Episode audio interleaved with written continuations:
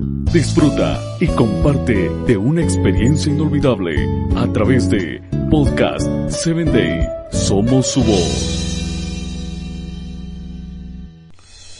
Bienvenido a Hombres de Valor. Es un gusto para mí el que estés escuchando este audio. Quiero invitarte a que compartas con tus amigos, familiares y compañeros de trabajo y te conviertas en un hombre de valor. Hoy traigo para ti la historia de un personaje llamado Ira. Segunda de Samuel capítulo 20, versículo 26 registra lo siguiente. Ira, el Yairita, era sacerdote personal de David. De Ira, solo sabemos que solamente era el sacerdote personal del rey.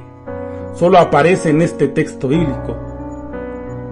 Que no seas famoso no significa que no seas importante. Quizás haya otras personas que son más mencionadas, más recordadas, más populares. Tu función en la vida no tiene que ver con las luces que te iluminan, sino con la luz que tú puedes compartir. Recuerdo la mañana en que un amigo llamó a mi puerta.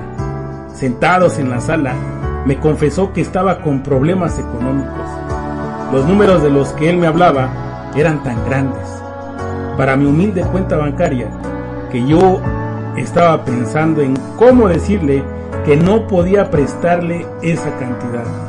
Y al mismo tiempo intentaba descubrir alguna manera de ayudarme.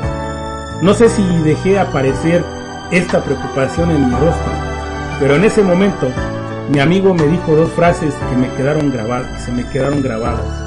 No te preocupes, no te vengo a pedir dinero, vengo a hablar contigo porque tú eres para mí un líder espiritual.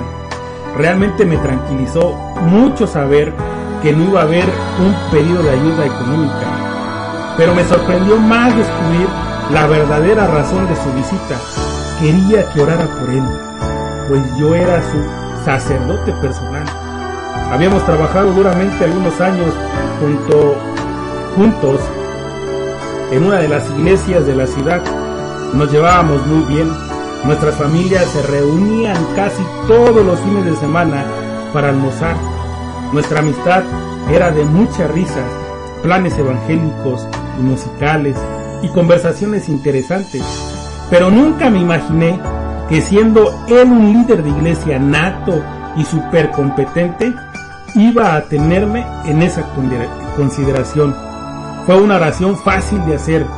Era orar por un amigo y pedir que Dios lo bendijera en sus negocios, puesto que Él es el dueño de todo. Cuando la oración es sincera, simple y pide por bendiciones para el prójimo, Dios responde.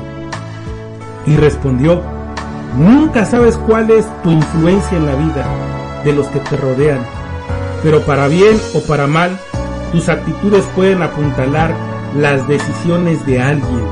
Piensa en esto hoy cuando hables, cuando mires, cuando opines, cuando te rías y cuando llores. Habrá alguien. No sé quién pueda ser. Quizá no sepas quién pueda ser. Que te mirará como un renglón perdido en, en el final de un capítulo de la vida, sino como se mira a un sacerdote personal.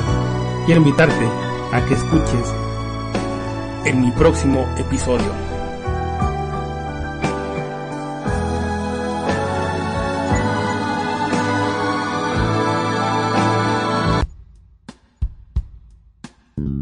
Síguenos en www.podcast7day.com. Hasta el próximo episodio.